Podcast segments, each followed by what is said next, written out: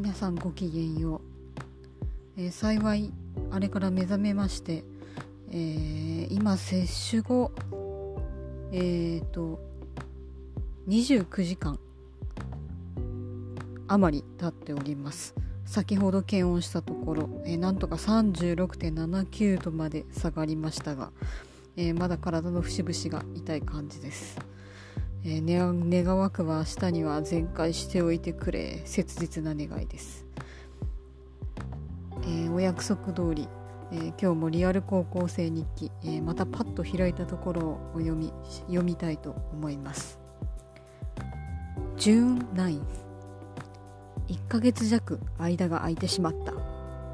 いつの間にか6月になってその6月ももう3分の1が終わろうとしています。今日の原写でエフセ先生曰く7から9月までは最低限のことしかできんとぜということはこの6月で受験が決まるっちゃないとや。ってぐわー。てか予習ありすぎへたれすぎ。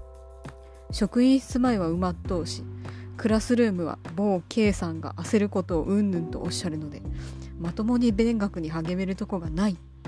今にも発狂して虎にでもなる勢いです。その証拠にほらこの文章しっちゃかめっちゃか。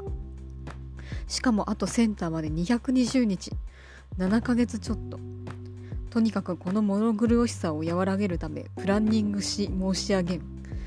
というかこんな時期から焦げんやばかったら土下になるんって話。全く私ってヘタレやん。